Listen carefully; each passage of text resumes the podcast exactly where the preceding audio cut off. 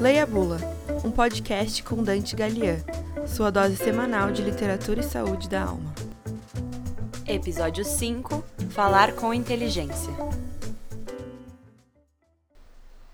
Há coisas sobre as quais não se pode falar com inteligência, mas é até falta de inteligência falar sobre elas.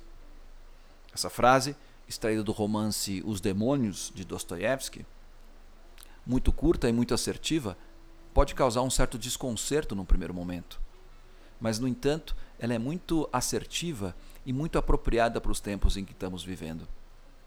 Numa época em que devemos ter uma opinião formada sobre tudo, como dizia Raul Seixas, pensar na perspectiva de que talvez seja até falta de inteligência falar sobre certas coisas, nos parece, no mínimo, bastante inteligente somos forçados quase que todos os dias a ter as opiniões prontas, a reproduzir aquilo que está sendo colocado na mídia, principalmente nas mídias sociais.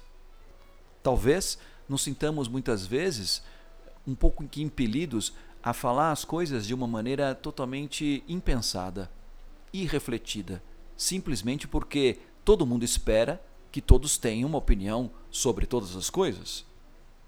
Corremos o risco de sermos interpretados, até chamados de isentões, diante das perguntas, diante das demandas que o mundo, a sociedade, a cultura nos demanda a cada momento, a cada instante.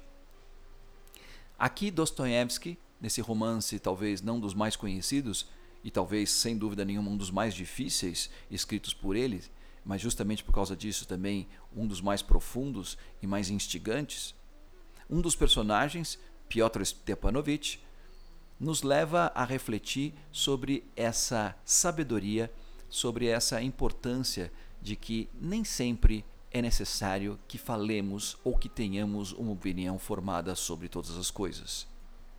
Talvez às vezes o mais inteligente é calar-nos. Calar é uma forma de pensar mais acertadamente a respeito das coisas.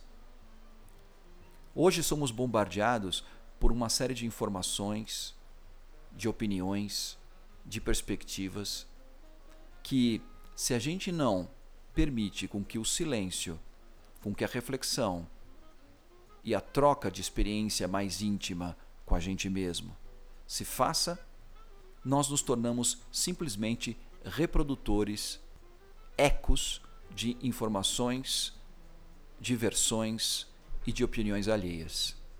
E é nesse sentido que vamos nos despersonalizando. Aqui Dostoiévski nos faz um convite. E ao mesmo tempo nos fala de que talvez não ter opinião, de que talvez não estar preparado para falar sobre as coisas seja uma postura mais inteligente do que aquele que tem sempre uma opinião formada sobre tudo. Leia a Bula um podcast com Dante Galian, sua dose semanal de literatura e saúde da alma.